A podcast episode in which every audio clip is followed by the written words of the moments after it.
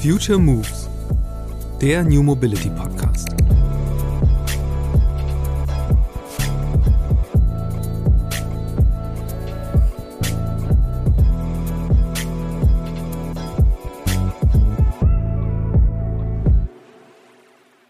Alles eigentlich, was die Gesellschaft an Problemen hat, spiegelt sich ja in der Mobilität, die wir haben. Und natürlich kann man das Auto da als Lösung empfinden. Das hatte ich bei diesem Format 13 Fragen im ZDF. Da haben die mhm. beiden Mädels auf der Kontraseite gesagt, ja, dann ist das Auto doch eine Lösung. Und ich habe echt gedacht, nein, was ist, wenn der Mensch keinen Führerschein hat? Das ist keine Lösung. Eine Lösung ist etwas, was allen zur Verfügung steht und nicht etwas, wo du das entsprechende Geld, den entsprechenden Führerschein und so weiter hast. Ja. Und das ist halt das, wo ich das Wort Daseinsvorsorge aus den Verkehrsunternehmen total schön finde dass ich für das Dasein etwas habe, dass ich etwas anbiete als Basisangebot, was niedrigschwellig allen zugutekommt und nicht nur denen, die genug Geld haben oder sich einen Führerschein leisten können oder wollen. Ja. Und da habe ich tatsächlich relativ viele Beweise gefunden, dass das stimmt, diese These. Meine Gästin heute ist Verkehrswendeaktivistin Katja Diel. Nach 15 Jahren bei verschiedenen Unternehmen in der Mobilitätsbranche hat sie vor drei Jahren den Podcast She Drives Mobility gestartet. Katjas Themen dort sind die Mobilitätswende, eine feministischere und inklusivere Verkehrspolitik sowie die Klimagerechtigkeit. Außerdem ist Katja als Beraterin unterwegs. Zu ihren KundInnen zählen unter anderem die österreichische Bundesregierung. Den größten Impact hat Katja alias KK Klavitter aber wohl bei Twitter ihrem Medium, wie sie selbst sagt. Dort weicht Katja keiner Kontroverse aus und sicher ist sie auch darum mittlerweile eine der führenden Stimmen der Mobilitätswende. Ich habe mit Katja darüber gesprochen, ob sie Autos wirklich so sehr hasst, wie ihr immer vorgeworfen wird. Spoiler, das tut sie nicht. Sie hat mir außerdem erklärt, warum es ihr erst sehr schwer gefallen ist, sich selbst als Aktivistin zu bezeichnen und warum sie inzwischen aber stolz darauf ist, eine zu sein. Und wir haben über ihr gerade erschienenes Buch Autokorrektur gesprochen. Darin hat Katja ihre Ideen für eine autoärmere Zukunft niedergeschrieben. Und sie gibt Menschen eine Stimme, die in der Mobilität bislang benachteiligt werden. Hallo Katja, äh, schön, dass du bei mir im Podcast bist.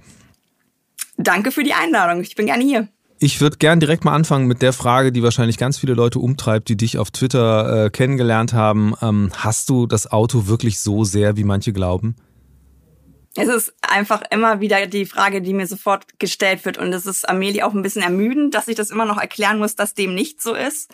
Ich mag die Privilegien nicht, die wir diesem Fahrzeug gegeben haben. Ich mag nicht, dass wir in Deutschland eine Art von Versprechen haben, wenn du Auto äh, fährst, dann ist doch alles gelöst mit deiner Mobilität.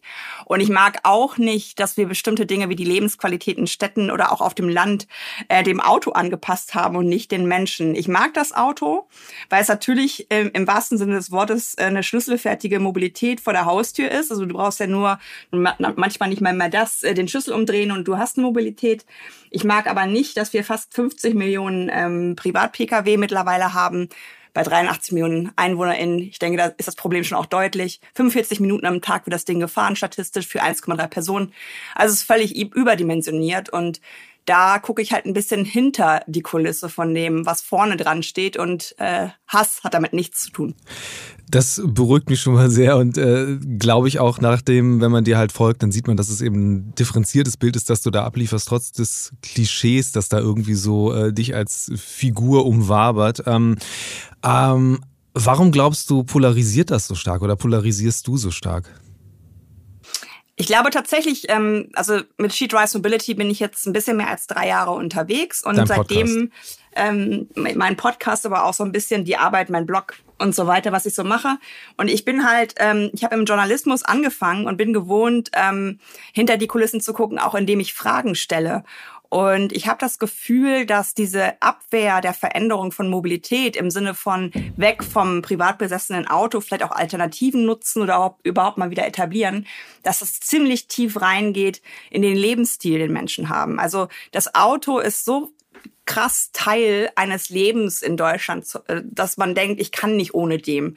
Ähm, wir haben das alles so sehr stark aufs Auto ausgerichtet und ehrlich gesagt, durch verschiedene Recherchen, die ich gemacht habe, habe ich natürlich auch gelernt. Es geht immer noch um Status, auch wenn das ähm, immer wieder verneint wird, dass mhm. dem so ist. Es geht aber auch um ein Gefühl von Sicherheit. Es geht darum, ähm, dass bestimmte Funktionen im Auto auch sich etabliert haben, die nicht nur Mobilität sind, sondern vieles andere. Und wenn man so etwas hinterfragt, was so stark im Leben verankert ist, dann ist es natürlich etwas, wo erstmal Abwehr erfolgt. Bei Mobilität ist die mit am krassesten verankerte ähm, Routine, glaube ich, die wir im Leben haben. Wir gucken nicht jeden Morgen, wie bin ich denn unterwegs, sondern wir machen das, was wir gestern schon gemacht haben. Und ich denke, das ist so ein bisschen die Abwehr, das, was wir alle kennen. Ähm, Routinen sind auch gerne genommen, immer in den Spurrillen bleiben, ist sehr bequem. Und wenn da jemand kommt wie Katja Diel, die sagt, ähm, lass uns das doch mal anders denken, dann fühlt sich das vielleicht einfach so rein intuitiv bedrohlich an. Und ich glaube, ähm, das hast du ja gerade auch schon gesagt, wenn man mir ein bisschen länger zuhört, geht es aber nicht darum, jemanden verändern zu müssen oder zu wollen, der super gerne Auto fährt, sondern einfach äh, mein, meine Adressatinnen sind die, die vielleicht sogar Auto fahren, aber es eigentlich gar nicht wollen, weil sie keine Alternativen haben. Und äh, trotzdem lässt du dich ja irgendwie, habe ich das Gefühl, auf, auf jede Diskussion bei Twitter ein und äh, anstatt irgendwie Leute direkt wegzublocken oder dich wegzuducken, ähm, was, was, was, was motiviert dich da, so viel Energie reinzustecken? Also es ist äh, nicht zitierfähig, aber mir hat ähm, gerade vorgestern äh, jemand geschrieben, du diskutierst auch mit jedem Punkt, Punkt, Punkt. Ähm, und da habe ich gesagt, na ja, es gibt aber auch viele Punkt, Punkt, Punkts in unserer Gesellschaft. Ähm, und es macht ja nicht ähm, ähm, Preach to the Converted, das können wir alle. Also ich kann natürlich mich ähm, auf eine VCD oder ADFC-Veranstaltung stellen. Das sind ja Verkehrsclub Deutschland, wo ich selber auch im Vorstand bin. ADFC ist der Fahrradclub. Und dann werde ich da beklatscht und alle sind meiner Meinung. So verändere ich die Welt aber nicht. Ich ähm, möchte und will natürlich auch ähm, ja, Menschen erreichen, die momentan vielleicht ihr Mobilitätsverhalten auch gar nicht so reflektieren, weil sie super unter Stress stehen und ähm, das alles nur mit dem Auto hinbekommen. Also ich habe so den einen oder anderen schon gedreht bekommen und an dem Nicht-Gendern merkst du auch schon, dass es eher Männer sind, mit denen ich diskutiere. Und wer mir wertschätzend, wertschätzend gegenübertritt, wer konstruktive äh, Kritik äußert, der kriegt immer eine Antwort. Was ich ab 2022 neu mache, ähm, wer mich beleidigt, äh, wird geblockt. Weil die Energie habe ich nicht. Wer mir so gegenübertritt, da bin ich auch anders erzogen worden. Hm, die würde ich ja auch nicht in mein Wohnzimmer lassen oder äh, geschweige denn die Tür öffnen. Da ist Twitter für mich mit diesem Blockmechanismus mittlerweile einfach auch etwas, wo ich ein bisschen Hygiene betreibe, auch im Sinne von Mental Load. Denn ähm, ich glaube, jemand wie du begreift auch, dass es nicht immer nur unbelastend ist, was ich da mache, weil ich ganz ja. schön, äh, weiß nicht, mittlerweile habe ich, glaube ich, zwei oder drei Shitstorms im Monat aus den unterschiedlichsten Ecken. Aber ich glaube tatsächlich, äh, Verkehrswende ist vor allen Dingen durch Kommunikation ähm, machbar und nicht unbedingt durch Technik. Ähm, ja, und das Interessante ist ja, dass du wirklich äh, zu einer sehr relevanten und eben auch sehr wahrgenommenen Stimme für diese Verkehrswende geworden bist, ähm, beziehungsweise ja mit Autokorrektur ähm, da eigentlich ein Hashtag fast selbst geprägt hast, so empfinde ich das. Äh, wo kommt das her? Wann hat das angefangen? Ich habe ja erst 15 Jahre in den Konzernen gearbeitet, die Mobilität anbieten, in allem außer Auto. Also habe Bahnbusiness von innen kennengelernt, Verkehrsunternehmen, Carsharing, äh, Logistik und habe eine hohe Wertschätzung für die Dienstleistung mir da aufgebaut. Also ich bin auch in meinen Nachtexpress mitgefahren, den Gigaliner, diesen riesigen LKW. Ähm, ich habe mal einen Bus fahren dürfen auf dem Betriebsgelände und verneige mich vor jeder Person, die das acht Stunden im, im Hamburger Verkehr macht. Also ich habe da einfach gemerkt, da, da stecken Leute dahinter, die machen einen super Job. Es ist aber auch kein einfaches Produkt, was du aus dem Supermarktregal dir fischen kannst, sondern es ist sehr erklärungsbedürftig.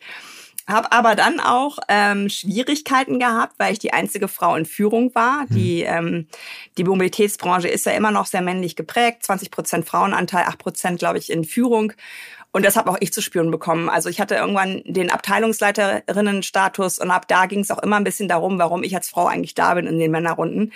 Hab das erst gar nicht gecheckt, ähm, äh, warum es so anders wurde, warum Menschen, die im Servicezentrum arbeiten, fast wieder angefangen haben, mich zu sitzen. Mhm. Aber es macht anscheinend was mit Menschen, wenn du im Organigramm hochsteigst. Mit mir macht es nichts, weil du kriegst immer als Mensch von mir erstmal Respekt, egal was du tust. Aber es gibt Menschen, die ticken anders und ich hatte ein super Team, ich hatte super Aufgaben, habe es dann aber ähm, sein lassen, weil ich anerkannt habe, okay, das verändere ich jetzt hier auch nicht mehr. Da bin ich ähm, rausgegangen aus, aus, aus dieser Mobilitätswelt und habe dann überlegt, wie, wie ähm, kann ich das denn verändern von außen. Habe nach einem Teilzeitjob gesucht, weil ich ähm, natürlich auch Geld verdienen muss äh, und mit Aktivismus äh, verdient sich kein Geld in Deutschland. Dass ich aber Aktivistin bin, Das, äh, das habe ich ehrlich gesagt erst von mir gewiesen, aus einer gewissen persönlichen Eitelkeit heraus, ja. weil ich immer gesagt habe, wow, ich habe 15 Jahre da gearbeitet. Warum bezeichnen die Menschen mich jetzt als Aktivistin? Also ich habe in den drei Jahren von diesem She Drives Mobility, was ja mit dem Podcast begann, relativ viel auch über mich selbst nochmal gelernt und wie ich auf andere wirke. Und natürlich hat die Sichtbarkeit auch damit zu tun, dass du nicht so viele Frauen kennst in ja. Deutschland, die mit dem Thema rausgehen. Also da bin ich ganz uneitel. Ich glaube, das liegt auch einfach ein bisschen an meinem Geschlecht, im Positiven wie im Negativen. Und ja, keine Ahnung. Twitter hatte ich mal deaktiviert. Ich bin seit 2011 da. Dann durch die Arbeit habe ich das wieder aufgenommen und habe gemerkt, ich mag das Medium. Bei allem mhm. Schlechten, was es da gibt, habe ich sehr viele Menschen dort kennengelernt, zumindest virtuell die auch auf der Reise sind, eine bessere Gesellschaft für alle zu machen. Und seitdem ich das mache, kann ich morgens aufstehen und sagen, ich will die Welt verbessern. Da wurde ich im Konzern für ausgelacht, da ging es um Quartalszahlen und ähnliches. Okay. Ähm, und das ist mir halt ein Ansinnen. Und ich glaube, dadurch, dass ich diese Ungerechtigkeit in der Mobilität äh, sehe, gar nicht unbedingt die Klimakrise, die kommt an Platz zwei als Antreiberin, aber diese Ungerechtigkeit, die treibt mich an. Und das Schlimmste, was du tun kannst, ist Menschen in meiner Gegenwart was Ungerechtes zukommen lassen. Da werde ich ähm, zum Biest. Ja. ähm, du, hast, du hast jetzt selbst schon so ein, so ein paar Begriffe fallen lassen, über die ich glaube, äh, oder über die, die ich gerne noch mit dir reden würde. Ähm, vorweg noch so die Frage, würdest du, würdest du sagen, dass du mittlerweile so eine gewisse, in gewisser Hinsicht eine Ikone schon geworden bist für diese ganze Bewegung, die eine Verkehrswende versucht anzuschieben? Ei. Oder etwas profaner Ikone ist sowas, was ist was religiöses, ähm, was man anbetet. Also ich hatte tatsächlich diese Woche das erste Mal einen Menschen, der mir geschrieben hat, er möchte eine Autogrammkarte von mir. Okay. Fand ich ein bisschen weird. Aber er hat gesagt, ich soll das gar nicht jetzt irgendwie in irgendeine Ecke packen, wo es ein bisschen komisch wird, sondern er sammelt Sachen von Menschen, die ihn inspirieren. So, und das habe ich jetzt einfach mal angenommen, das Kompliment. Ähm, mich freut natürlich, wenn ich mitbekomme, dass Menschen ihr Auto abschaffen, dass Menschen äh, wegen mir mit dem Rad mal fahren und merken, wow, das ist gar nicht so anstrengend, wie ich dachte. Aber ehrlich gesagt ist es wie immer im Leben. Mich erreicht vor allen Dingen das Negative natürlich. Also das gelobt wird, ähm, das, das ist selten und freut mich dann umso mehr. Ähm, ich habe auch mittlerweile ein Word-Dokument seit zwei äh, Monaten, wo ich mir das immer rein okay. kopiere. Wenn mich Lob erreicht, dann gehe ich da in schlechten Zeiten mal rein, wo ich das Gefühl habe, ich erreiche gar nichts. Was mich freut, ist tatsächlich, ich mache ja auch bei Mentor Me, das ist so ein Programm in Deutschland, wo junge Frauen gefördert werden, die in den Beruf starten. Da habe ich jetzt, glaube ich, die vierte junge Dame begleiten dürfen, ein Jahr. Und das macht mir Spaß, die zu, zu begleiten, die gleich vorzubereiten, was für Schwierigkeiten kann es geben und denen vielleicht so ein bisschen altersweise mhm. äh, ein paar Dinge mit auf den Weg zu geben, dass man sich nicht beeindrucken lassen soll, wenn es manchmal ein bisschen hakelt. Ähm, ja, ich hatte das, wenn du das jetzt sagst, ich hatte diesen einen Moment, da ähm, war der erste Women in Mobility Summit. Das ist ein Netzwerk von Frauen, die in der Mobilitätsbranche arbeiten. Ähm, und da hatte ich tatsächlich auch ähm, vier Männer ähm, gezwungen, äh, positiv, da auch mal mitzukommen und sich das mal anzuschauen, ja. sich mal als Minderheit unter Frauen zu begeben. Und der eine Kumpel von mir hat mich begleitet vom Frankfurter Bahnhof zum Silberturm. Das hat nämlich bei der DB stattgefunden. Und da sind mir tatsächlich kreischend Frauen entgegengekommen, die gesagt haben, du bist doch Kaka Klavitter von Twitter. Und er hat sich mega kaputt gelacht. Ich bin, glaube ich, total rot geworden, konnte überhaupt nicht mit der Situation anfangen. Und das ist so, würde ich sagen, der Moment, der mir vielleicht in diese Richtung gehend äh, in Erinnerung geblieben ist. Also das soll jeder, jeder selbst entscheiden, was ich bin. Keine Ahnung. Okay, aber also lassen wir den Fame mal beiseite. Ähm, ich habe, äh, lass uns mal über dein Buch sprechen, äh, dein neues Buch, das eben auch Autokorrektur heißt, wie dieser Hashtag, äh, der dir eben bei Twitter sehr stark anhängt und mit dir assoziiert wird. Ähm, ich hatte eine spannende Stelle gefunden in dem Buch, wo du beschreibst, dass du eben, du hast den Begriff selbst eben schon fallen lassen, zur Aktivistin geworden bist hast. Ähm, vielleicht kannst du das mal ein bisschen genauer erklären. Ähm, zum einen, was war genau die Situation und was hat das dann mit dir getan? Also wo hat sich da deine Einstellung zu dem, was du tust, geändert? Also ich habe es ja eben schon zugegeben, ähm, dass ich sehr eitel war oder mein Ego angekratzt war, ähm, dass Leute mich so bezeichnet haben, weil ich für mich feststelle, dass Aktivistin in Deutschland ein herabwürdigender Begriff ist. Es ist meistens äh, kommt es aus einer einer also das habe ich auch schon mal getwittert, warum ich das immer Festangestellte äh, also warum die das immer nutzen diese mhm. diesen Begriff. Und ich glaube, wir ha haben auch und deswegen ist New Work auch immer so ein bisschen schwingt das bei meiner Arbeit mit. Wir brauchen einfach neue Begriffe von Arbeit. Und wir Aktivistinnen machen das ja unbezahlt. Und wenn jetzt sowas wie das Buch ähm, zum Beispiel Thema wird, werde ich ständig äh, ja du willst ja nur dein Buch vermarkten. Erstens erstens lässt sich damit nicht eine Million verdienen, glaube ich, mit das Buch stimmt. schreiben. Und zweitens, selbst wenn, warum nicht? Also ich finde das total interessant, dass das Gutes tun und Geld damit machen in Deutschland immer noch so ein bisschen EGT-bär ist. Gebe aber auch zu, um den Kreis jetzt zu schließen, dass es vielleicht sogar mir drin steckte, dass ich gesagt habe, ich will ja was machen, ich arbeite doch was und ich will auch die Anerkennung, ähm, dass ich so begriffen werde als ein Mensch, der arbeitet und, und, und was bewirkt. Ähm, und habe das wirklich lange von mir gewiesen, ähm, ähnlich wie andere, glaube ich, auch mit dem Begriff so ein bisschen Struggle mit dem Aktivismus. Und dann, und darauf ähm, zielst du ab, glaube ich, kam die Pandemie. Es gab wieder mal einen Autogipfel. Und es stand zur Debatte, die vor zehn Jahren damals gescheiterte Abwrackprämien nochmal wieder hochzuholen als mhm. Instrument der Verkehrswende, was auch immer eher eigentlich um den Autohandel zu pushen. Und da habe ich mir ein Glas Wein genommen, bin bei Twitter live gegangen und habe gesagt, heute ist der Moment, wo ich umarme, dass sie mich Aktivistin nennt. Weil wenn ich in einem Deutschland wohne, wo möglich ist, dass diese Maßnahme, die damals nichts gebracht hat, im Gegenteil, ähm, wenn die nochmal wieder ähm, etabliert wird, dann bin ich die Aktivistin, die dagegen kämpfen wird. Und ich behaupte bis heute, es war die starke Zivilgesellschaft, die verunmöglicht hat, dass diese Maßnahme äh, gekommen ist. Es ist abmoderiert worden. Es kam dann diese Mehrwertsteuersenkung, die meiner Meinung nach schon auch den Autos äh, gegolten hat. Also mhm. so durch die Hintertür haben sie dann doch wieder was gemacht. Aber das war der Moment, wo ich begriffen habe, Aktivismus heißt vielleicht auch aktivieren. Aktivismus heißt vielleicht auch Menschen zu enablen auf Neudeutsch, ähm, manche Sachen in einen Kontext zu geben. Also auch dieses Thema Plug-in-Hybridförderung zum Beispiel, warum ich dagegen bin. Also einfach auch Wissen weiterzugeben und Menschen vielleicht in die, in die Lage zu versetzen, gegen Dinge zu argumentieren, die nicht im Sinne der Abwendung der Klimakrise in dem Falle sind. Und das war der Moment, seitdem darfst du mich so nennen. Ja, okay, mache ich auch, mache ich dann auch äh, ab hier. Ähm, was ich gerne mal wissen würde, ist, äh, in deinem Buch, also da entwirfst du ja selbst eine, eine eigene Vision, wie Mobilität aussehen könnte. Ähm, darüber können wir später auch noch sprechen, was, äh, womit ich gerne aber mal einsteigen würde jetzt, was das Buch betrifft, ist, ähm, das fußt ja auf sehr vielen Interviews, die du geführt hast mit Leuten. Ich nehme an, die du auch unter anderem wahrscheinlich auch über Twitter kennengelernt hast oder auch auf, äh, auf anderer Ebene.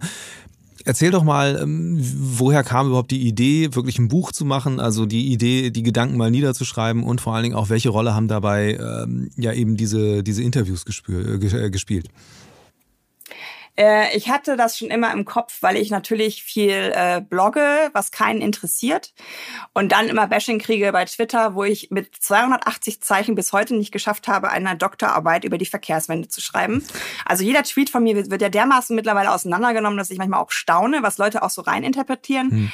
Und habe immer mehr gespielt, okay, ich muss wahrscheinlich wirklich auch irgendwann das mal alles zusammenführen, meine ganzen Gedanken zusammenführen, damit Menschen, die zumindest offen dafür sind, sich damit zu beschäftigen, diese dieses Buch in die Hände nehmen können und einfach mal erst lesen und dann vielleicht meine Tweets auch in einen anderen Kontext setzen können. Also dieses Autohassen zum Beispiel, da bin ich manchmal einfach, also Apnoe kriege ich da irgendwie, dass ich sofort müde werde, weil ich so denke, wie kann man, wie kann man mich immer noch so lesen? Habe aber auch da umarmt, okay, es gibt halt Leute, die mich noch nicht so lange begleiten. Es gibt halt auch Leute, die mich missverstehen wollen hatte ich dann irgendwie so ein bisschen prokrastiniert, dass ich das mache, äh, dieses Buch zu schreiben. Und dann kam Gott sei Dank ähm, Ulrike vom, vom Fischer Verlag auf mich zu. Ja. Das ist ja ein Verlag, wo schon andere AktivistInnen veröffentlicht haben, unter anderem auch das Peng-Kollektiv, deren Arbeit ich auch sehr schätze.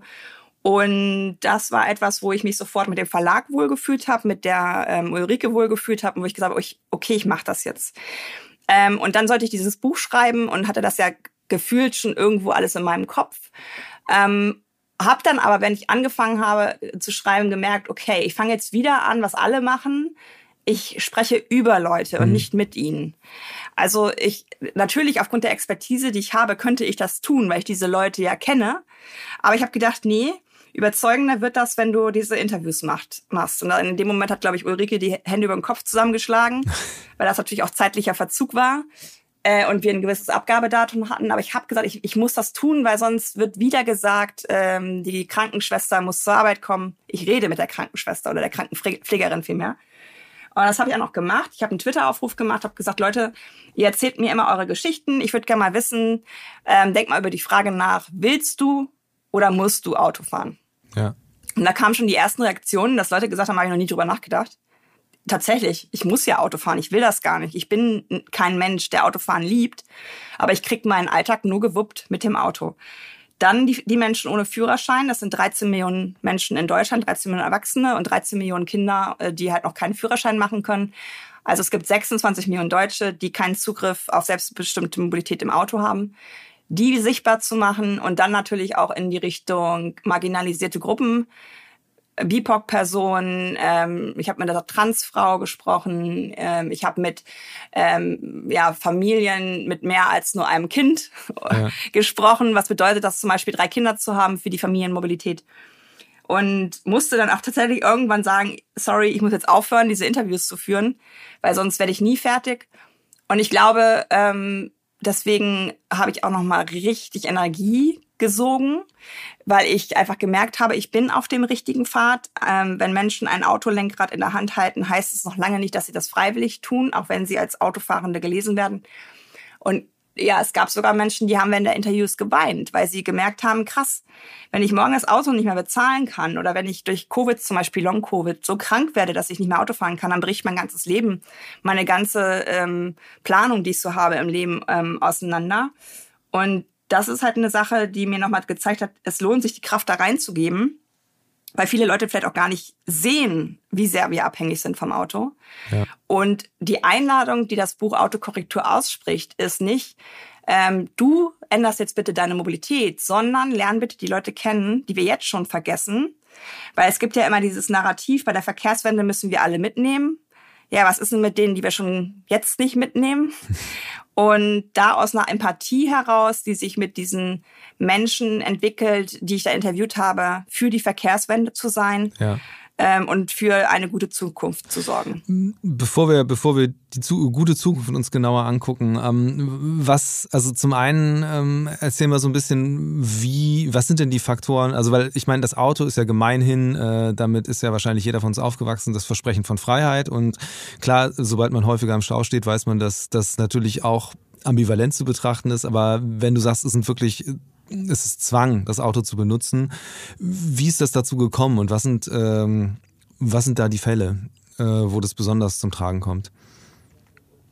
Also erstmal ähm, muss ich, äh, wenn ich zum Beispiel ähm, bei, bei Twitter unterwegs bin, immer wieder gegen Vorurteile kämpfen, die ich aber irgendwann auch jetzt nicht mehr kommentiere, weil ich denke, ich muss mich auch nicht erklären, wie ich mein Leben führe. Ich werde immer als die gesunde Hamburgerin mhm. äh, gelesen, die es sich ja leisten kann anders mobil zu sein. Wir sprechen jetzt gerade, während ich im Emsland bin, bei meinen ja. Eltern. Da verbringe ich momentan ungefähr ein Viertel bis ein Drittel meiner Lebenszeit aus Gründen. Und dieses Emsland, wo ich gerade bin, ist die schlechteste Kopie der Stadt. Ich kann mit meinem Papa, der Rollator braucht, nicht vor die Tür und spazieren gehen, weil es gibt nur handtuchbreite Gehwege. Du siehst keine Kinder, die auf der Straße spielen, obwohl es hier eine beruhigte Zone ist. Also eigentlich ist es nicht so viel anders wie in Hamburg-Eimsbüttel vor der Tür, mhm. äh, nur dass es sich ländlicher Raum nennt. Ähm, und das sind halt Sachen, ähm, wo ich festgestellt habe, dass es manchmal auch schwierig sein kann für Leute, ähm, und das ist ja auch Teil des Buches, sich zu outen. In dem Sinne, mhm. ich habe spezielle Bedürfnisse an Mobilität. Das, es gibt ja Gründe, warum man spezielle Bedürfnisse hat, die nicht unbedingt optisch ablesbar sind. Aber es ist nicht gut, wenn da keine Angebote sind, sondern dieser Mensch, es beginnt eigentlich damit, dass sich jemand im Rollstuhl an die, an die, ähm, an die, also in den Bus einsteigen will. Der Bus hält an, die äh, äh Rampe muss physisch rausgeholt ja. werden werden. Dieser Mensch hält, ob er will oder nicht, den Bus auf und ähm, ja, ist auf Hilfe angewiesen. Warum eigentlich? Es gibt Länder, wo das auf Knopfdruck vom Rollstuhlfahrer selbst gemacht werden kann, zum Beispiel. Und ich habe mich auf den Weg gemacht, insofern, als dass ich selber weiß, ich bin die am zweitprivilegierteste Gruppe nach mhm. dir. Du bist der weiße mittelalte Mann, ich bin die weiße mittelalte Frau. Und trotzdem passt die Mobilität ja schon für mich in vielen Dingen nicht. Wer im Hamburger Hauptbahnhof nach 22 Uhr zum Beispiel unterwegs ist, sieht viele Frauen entweder Fake-Telefonate oder richtige mhm. Telefonate führen weil es einfach keine Aufenthaltsräume gibt, die ähm, sicher sind. das Einzige, was du tun kannst, ist in diese Raucherkneipen gehen mhm. oder ähnliches. Ob das also, jetzt die Safe Spaces das, damit sind, fängst, weiß ich aber auch nicht. Ja. da geht da geht's ja schon los. Das gibt bestimmt Frauen, die deswegen nicht Bahn fahren, weil sie wissen, ich muss um 22 Uhr oder später in Hamburg Hauptbahnhof umsteigen und habe da was weiß ich 20 Minuten, die ich da irgendwie rumbringen muss. Warum ja. gibt es nicht rund um die Uhr Räume, wo ein Mensch sitzt äh, und soziale Sicherheit schafft? Weil das Problem an der Verkehrswende ist ja, dass ich ganz andere Sachen adressieren muss, als einen Antrieb auszutauschen. Die Transfrau fährt nicht mehr ähm, mit Bus und Bahn, weil sie zweimal zusammengeschlagen wurde weil sie halt optisch lesbar eine Frau ist, mhm. die tiefe Stimme aber noch hat und dann fühlen sich anscheinend bestimmte Männer äh, bemüßigt, sofort in die körperliche Gewalt zu gehen, weil sie sich verarscht fühlen oder was auch immer. Die sitzt im Auto und die hat auch gesagt zu mir, Katja, ich realisiere jetzt erst, was ich hier mache.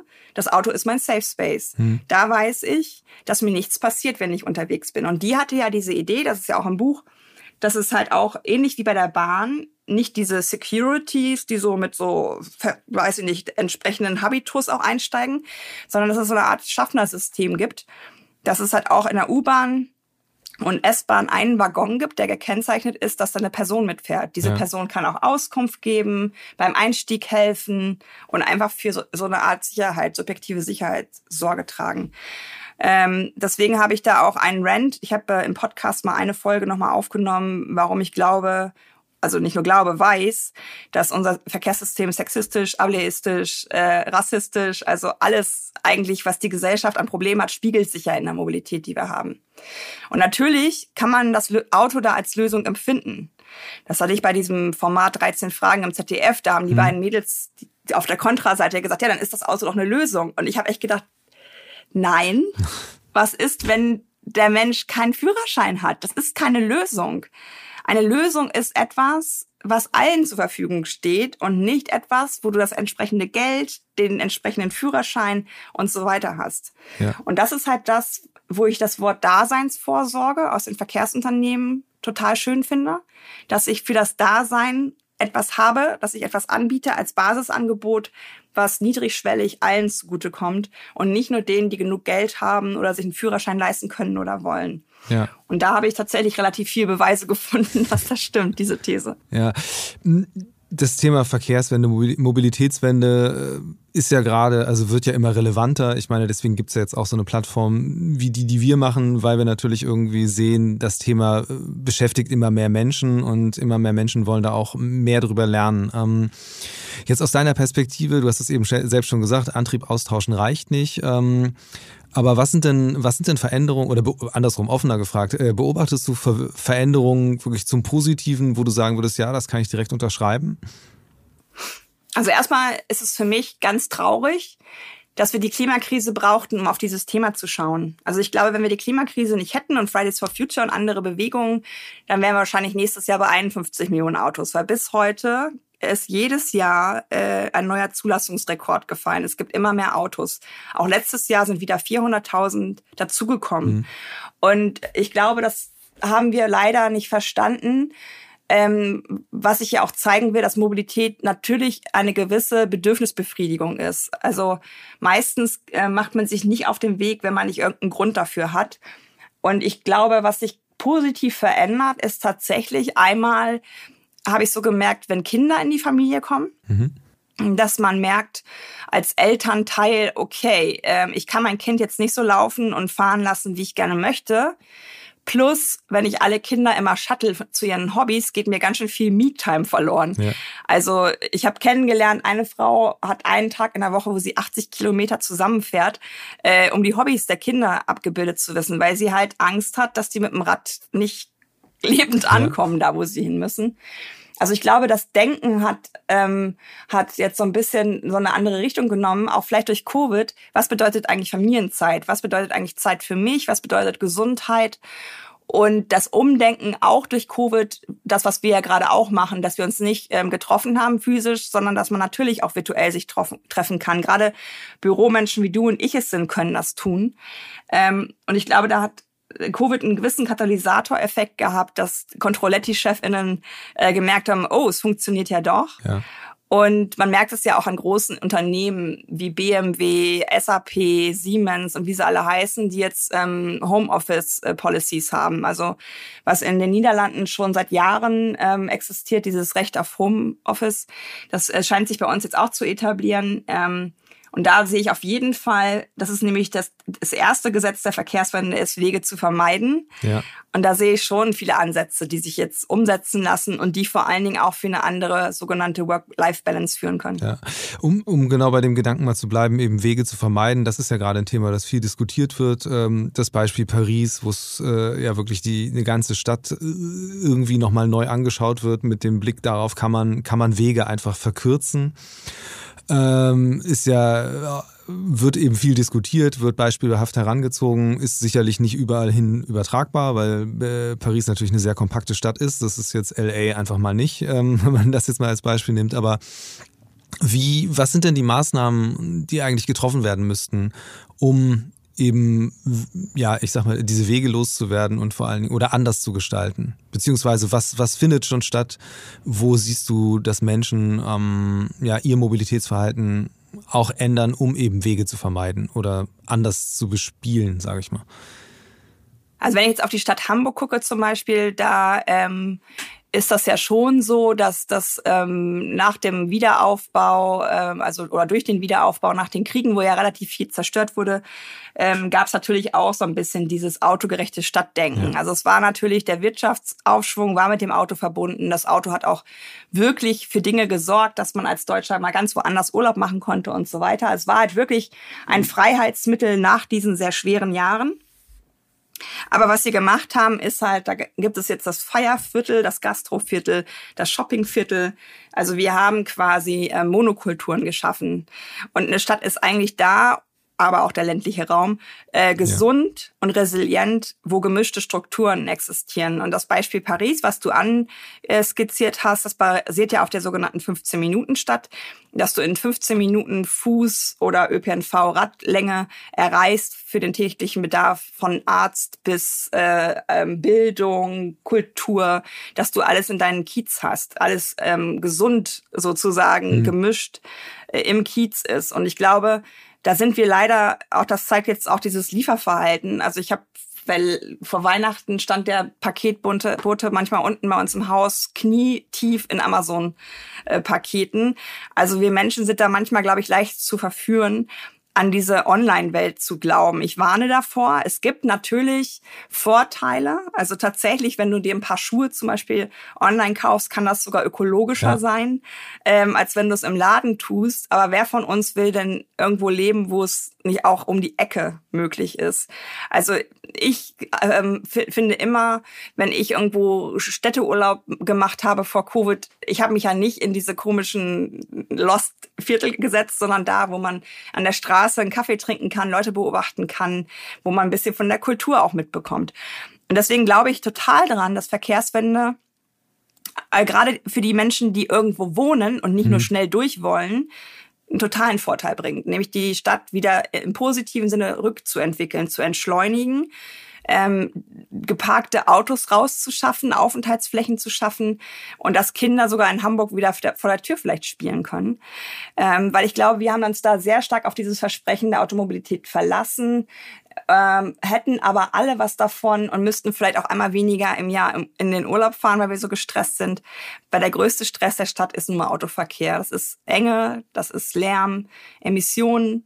Die werden auch nie auf Null gehen. Also es gibt keine emissionsfreien ja. Autos, obwohl das die Werbung immer gerne sagt. Und ich sehe da ehrlich gesagt nur Gewinner. Aber wir haben diese Fantasie nicht. Also es fällt uns super schwer, das merke ich immer wieder. Stell dir das mal hier vor, ohne, ohne, ohne Autos, was da alles möglich wäre. Die, die, das, das geht doch nicht. Und ich glaube, da ist in Paris mit der Anne Hidalgo eine Bürgermeisterin, die das richtige Tempo hat, die von jetzt auf gleich erlebbar macht, wenn der Fluss Seine ohne Autos ist, wie schön das ist und was für ein Gewinn das ist. Ja. Und da bin ich noch auf der Suche, welche deutsche Stadt da ähnlich agieren wird. Ich habe nämlich keine gefunden. Ähm, die Frage ist aber auch so ein bisschen, ähm, wer, wer setzt denn das Ganze in Gang? Weil ähm, natürlich kann man sagen, ja, da muss, da muss irgendwo äh, die Bürgermeisterin sein oder da muss die Stadtverwaltung sein, die einfach mal irgendwas umsetzt, damit die Leute das kennenlernen. Aber was ja genauso drin steckt, ist ähm, das Verhalten der Menschen selbst. Weil ich meine, wenn du sagst so, ja, ähm, Ärzte sollen um die Ecke sein, sind sie ja zumindest in Großstädten oft, aber die Frage ist auch, sind die Leute dann damit zufrieden oder sind die eben zufrieden mit der Auswahl äh, des Schuhgeschäfts, das fußläufig entfernt ist? Ähm, wie, wie viel oder ist das, ist das vielleicht auch ein bisschen ein blinder Fleck von Leuten, die ähm, sich das wünschen, so eine verkehrsberuhigte Stadt, äh, dass sie ihr eigenes Verhalten dann auch anpassen müssen? Ich glaube tatsächlich, dass die Leute, die eine verkehrsberuhigte Stadt wollen, das schon durchdacht haben. Die sind schon so weit. So wie wir beide jetzt gerade sprechen, das ist ja, weiß ich nicht, wie weit vorne wir mit diesen Gedanken sind. Ich glaube, das ist einfach etwas, wo man sich auch äh, keiner Illusion hingeben sollte, dass jetzt sehr viele Menschen sich über Verkehrswende Gedanken machen, es sei denn, sie sind irgendwo, wo es schon schmerzt. Also wo man schon merkt, das geht so nicht weiter. Bei mir in Hamburg-Eimsbüttel ist ja dieses äh, Superbüttel. Also orientiert an Barcelona äh, wollen wir so ein Kiez werden, der nicht durchfahren werden darf. Mhm. Und Eimsbüttel ist ja die am, am dichtesten äh, bewohnte Fläche in, in Hamburg, hat trotzdem einen auch sehr hohen Autobesatz. Aber selbst da haben 30 Prozent der Menschen, die ein Auto haben, gesagt, selbst ich wäre dafür. Ja. Ähm, ich glaube, wir soll, müssen. Kannst du kurz beschreiben, wie soll das konkret aussehen? Ähm, ja, für klar. die Leute, die es nicht kennen. Ähm, also die Superblocks in Barcelona sind, ähm, sind quasi so quaderförmige ähm, Einteilungen auf der Stadtkarte, musst du dir vorstellen. Und da darf kein Durchgangsverkehr sein. Da darfst du nur als Anwohnerin reinfahren, weil ja. du irgendwas aus- oder B- oder entladen möchtest und Lieferverkehre. Alles andere fährt drumrum. Dadurch wird, was auch wichtig ist, Autofahren ein bisschen unbequemer. Und Leute denken vielleicht mal drüber nach, hm, vielleicht bin ich auf der Strecke doch mit dem Rad ähm, schneller, weil ich dann da durch diesen Superblock auch durchfahren kann. Das haben die sich äh, in Hamburg für Eimsbüttel auch vorgenommen, dass sie ein, ein gewisses ähm, Quartier bilden wollen, mhm. wo die Autos auch geparkt rauskommen ähm, und wo man vor diesem Quartier in Quartiersgaragen zum Beispiel parkt. Also dass man einfach die Fläche, die es in diesem ähm, Gebiet gibt, wo auch eine große Schule ist zum Beispiel, ja. ähm, dass man die einfach den Menschen wieder zurückgibt, die dort wohnen. Und ich glaube, das ist etwas, was, was wir uns auch im, im Sinne der Klimakrise angucken müssen, weil ähm, das habe ich in Wien gelernt. Die haben die sogenannten coolen Straßen, wo sie äh, Wasserspiele haben, wo sie äh, Bäume pflanzen und wo sie die Autos rausgenommen haben, weil Wien ist an manchen ähm, Tagen im letzten Jahr schon zwei, äh, zwei Grad äh, wärmer geworden als mhm. normal. Also die merken das auch, weil Autos heizen sich ja auch auf und geben dann die Wärme ab. Und wenn du Bäume hast und Wasser, kühlt das halt. Also Städte sind sehr vulnerabel und empfindlich, was diese Klimakrise auch angeht. Deswegen ist es alles eben nicht nur Verkehrswende, sondern auch ein bisschen Abwendung der Folgen von Klimakrise. Und ich glaube, was du am Anfang jetzt gefragt hast, es müssen alle was tun. Also ich hab, war äh, auch bei Krauthausen im Podcast und hat mich auch gefragt, was kann man tun? Ich so, zur Not spendest du eine Organisation, die die Verkehrswende pusht. Äh, wenn du sagst, ich habe selber nicht die Zeit oder ich weiß nicht, was ich tun soll, ähm, oder aber du machst sowas, wie es bei mir und vielleicht auch bei dir vor der Haustür gibt, Baumscheiben bepflanzen, ähm, einfach so, so Dinge, die, die das ähm, Ganze draußen auch verändern und schöner machen. Weil ich wohne in der, in der Nähe der Lutherrothstraße, da ist der Stellinger Weg, das ist sauhässlich. Und wenn ich, ähm, wenn ich zum Beispiel mit dem Fahrrad fahre, darf ich ja eigentlich nur mit 1,50 Meter Abstand überholt werden. Ja. Das geschieht nie. Das ist unmöglich. Trotzdem überholen mich Autofahrende. Und ich glaube, das ist etwas, wo dieses Gleichberechtigung mir wichtig wäre. Dass alle, die unterwegs sind, dass alle mobil sind, gleichberechtigt sind. Und natürlich heißt das, die Privilegien des Autos abzubauen.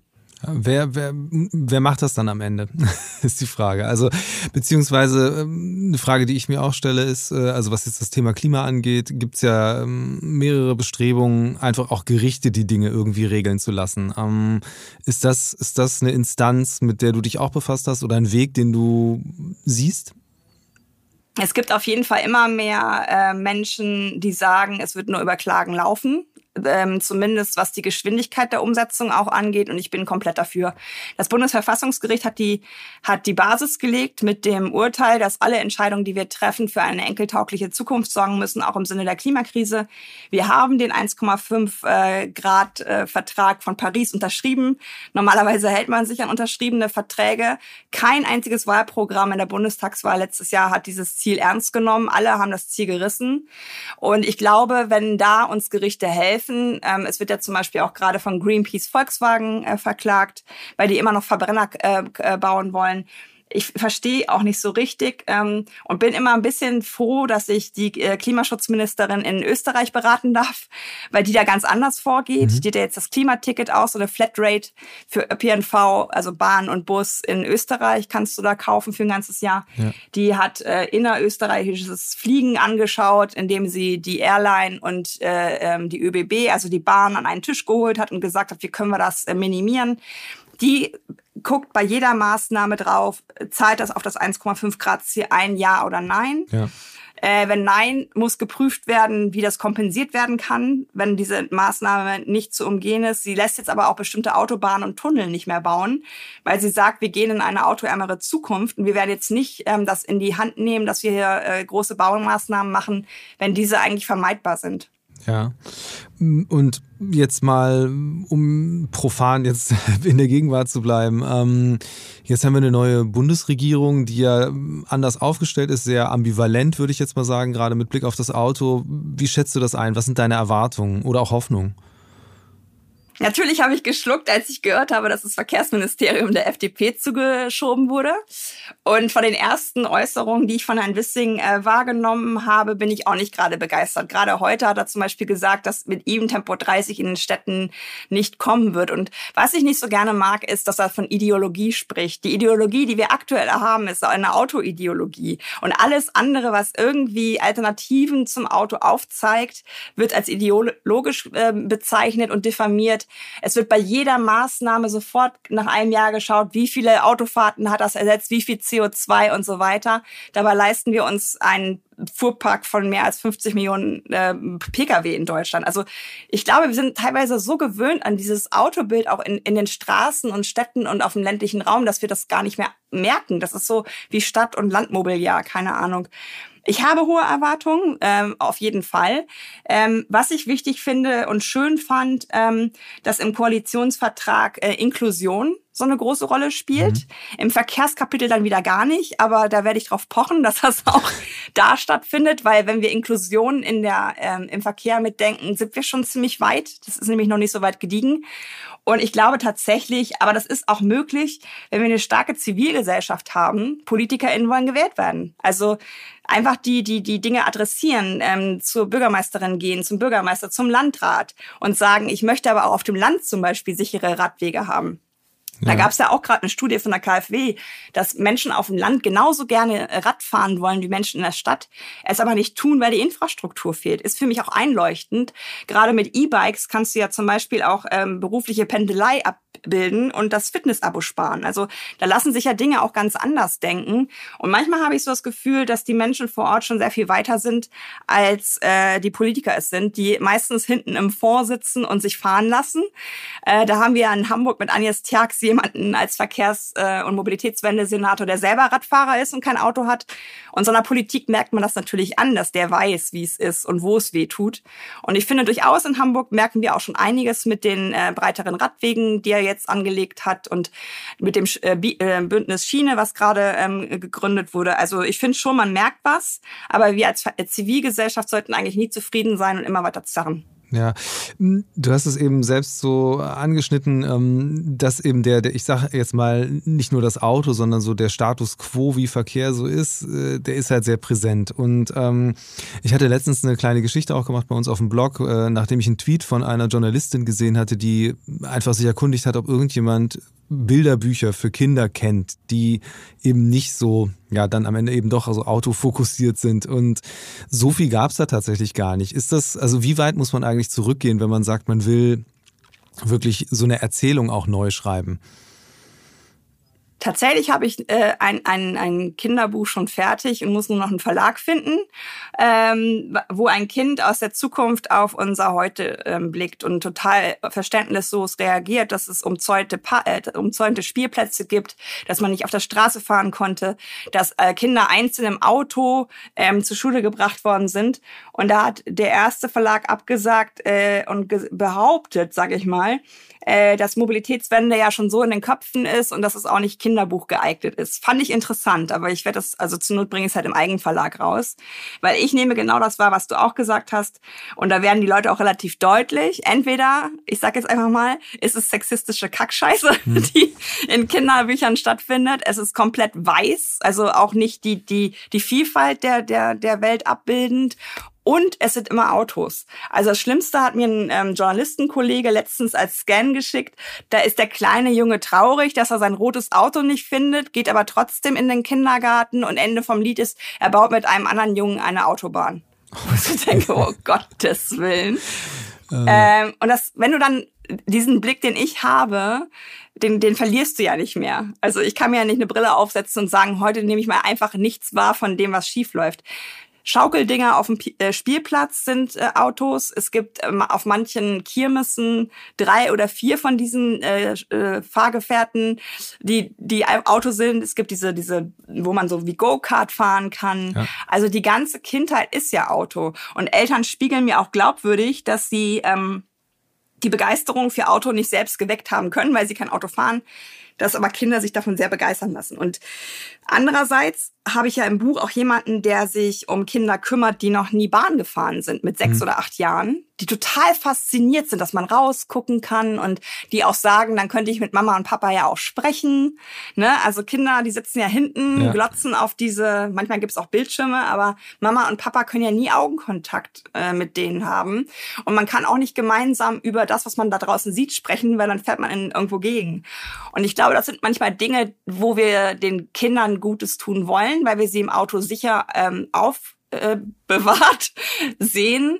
Ähm, wo ich aber immer mitbekomme, bei mir im Haus zum Beispiel äh, hat ein Ehepaar ein Kind bekommen, das Auto abgeschafft, Lastenrad abgeschafft und die haben gesagt, ja okay, wir müssen jetzt immer eine halbe Stunde länger einplanen, weil die Lütte will immer anhalten, wenn da ein Hund ist oder wenn sie was sieht und erzählen will. Aber die meinen, das ist so krass der Unterschied, diesen Weg mit dem Auto zu machen oder mit ihr im, im Lastenrad, wo sie einfach interagieren kann mit den Menschen, die sie sieht. Ja, ähm, ich würde jetzt mal langsam so äh, zum Ende kommen und ähm, ich habe mich bei der Vorbereitung von für diesen Podcast erinnert. Wir hatten ja schon mal gesprochen vor einem halben Jahr oder sowas und da hattest du so ein bisschen die Idee geäußert, eigentlich müsste man in der ganzen Mobilitätsbranche so einen Hidden Circle ähm, erschaffen. Also so eine Art Geheimgesellschaft von Leuten, die sich dann undercover äh, an allen möglichen Fronten einsetzen dafür, dass die Mobilität sich ändert. Äh, ich glaube, du hast es, ja, du hast es positives Manipulationssystem genannt. Ähm, das nehme ich jetzt äh, im positiven Sinne halt. Ähm, um, um jetzt auch mal so ein bisschen zusammenzufassen, was, was deine Agenda wäre, ähm, wenn es diesen Hidden Circle schon gibt, können wir wahrscheinlich nicht drüber sprechen, aber mal angenommen, es gäbe ihn, was, was wäre die Agenda? Also welche Ziele würden dort äh, von den Agenten ähm, verfolgt? Ich glaube, der Fehler, der jetzt ähm, lange Zeit gemacht worden ist, ist ein relativ klassischer Fehler, dass ähm, auch Unternehmen mit dem besten Willen angetreten sind. Ähm, das merkt man ja. Lieben Gruß an die Hochbahn, äh, wie lange es gedauert hat, dass jetzt Switch zum Beispiel anfängt zu fliegen. Also das gibt's ja schon länger, diese Idee, diese App zu haben, in der alles Mögliche gebündelt ist, Live-Fahrräder, äh, Carsharing und so weiter. Ähm, und ich glaube, dass dass da jetzt ja dadurch, dass auch andere Unternehmen als so die Hochbahn in dieser App auch stattfinden, dass man sich Partner reingeholt hat, das zeigt einfach, das wäre halt dieser Hidden Circle, ähm, den ich da mit dir so skizziert habe, Kernkompetenzen bündeln. Also dass nicht ein Unternehmen versucht alles zu machen, von der Software über Fahrzeugherstellung, über ÖPNV-Angebot, Stricken und ich weiß nicht noch was, sondern dass wir halt gucken, was gibt es eigentlich in Deutschland und ähm, wer kann das machen. Ich bin ehrlich gesagt mittlerweile ein bisschen mies gelaunt, weil die Fahrzeugindustrie nicht darauf kommt, ein, ein Fahrzeug zu entwickeln, was zwischen dem starren Linienbus und dem flexiblen Privatauto ist. Die äh, Projekte, die ich da im On-Demand, also wo man so verschiedene oh. äh, Fahrten, in Hamburg nennt es sich Moja, ja Moja in einem Fahrzeug zurücklegen kann, das ist immer LEVC, also das London-Taxi, weil die haben eine Rampe an Bord. In London darfst du nicht Taxi fahren ohne ein barrierefreies Fahrzeug. In Deutschland, ist, ich weiß nicht, ob die alle schlafen. Für mich wäre das die Lücke. Ich wäre dahin äh, zu Andi Scheuer, hat gesagt, ich brauche mal hier 23 Milliarden Euro, die hätte ich ja auch bekommen, äh, um, um, um so ein Fahrzeugkonzept zu bauen und es über die Welt zu verteilen. Die Agenda wäre auf jeden Fall, erstmal auf die Schwächsten zu schauen, auf die sogenannten Minderheiten, weil ich glaube, wer mein Buch gelesen hat, der wird verstehen, dass ähm, Rücksichtnahme auf Minderheiten immer auch Positives für die Mehrheit bedeutet. Also ich habe Leute kennengelernt, die fahren nicht Bus, weil sie aufgrund von Rückenleiden nicht mehr als zwei Minuten stehen dürfen. Mhm. Die fahren nicht Bus, weil da keine Bank ist. So eine Bank hilft auch einer hochschwangeren Frau, die hilft jemandem, der betagt ist und vielleicht auch der Mutter, die ihr Kind dann endlich mal hinsetzen kann. Also so kleine Anekdoten, die einfach zeigen, ja cool, das hilft dann ja nicht nur diesem einen Mann, den ich kennengelernt habe, sondern vielen anderen Gruppen, an die ich vorher vielleicht gar nicht gedacht habe. Auch ein Beispiel aus Hamburg, Ioki, das ist auch sowas ähnliches wie Moja, nur ja. betrieben von der Bahn, ist tollerweise in Außenbezirken gefahren. Ähm, war erst umsonst. Dann haben sich Leute alle Fahrplätze gebucht. Dann wurde ein Euro genommen und dann sind Leute mit zur Tafel gefahren. Also zur Ausgabe von Lebensmitteln sind arme Menschen gefahren, weil sie dadurch diese, es war billiger als ein ÖPNV-Ticket. Also auch ja. da entstehen Sachen, wo ich denke, das ist wieder Daseinsvorsorge. Und ich glaube, wenn wir die Schwächsten da im Blick haben, das wäre schon mal richtig viel für Verkehrswende. Okay, ähm, ich, ich würde jetzt gerne noch zu einer Rubrik kommen, die wir im Podcast haben. Ähm, die nennt sich Mix der Woche. Und äh, da geht es darum, dass wir äh, oder dass ich äh, mit den Gästinnen darüber spreche, wie eigentlich die individuelle Mobilität ja in den vergangenen sieben Tagen ausgesehen hat, ähm, beziehungsweise auch so ein bisschen darüber hinausblickend, wie sich eigentlich das eigene Mobilitätsverhalten verändert hat. Also verändert hat sich meins nicht. Okay.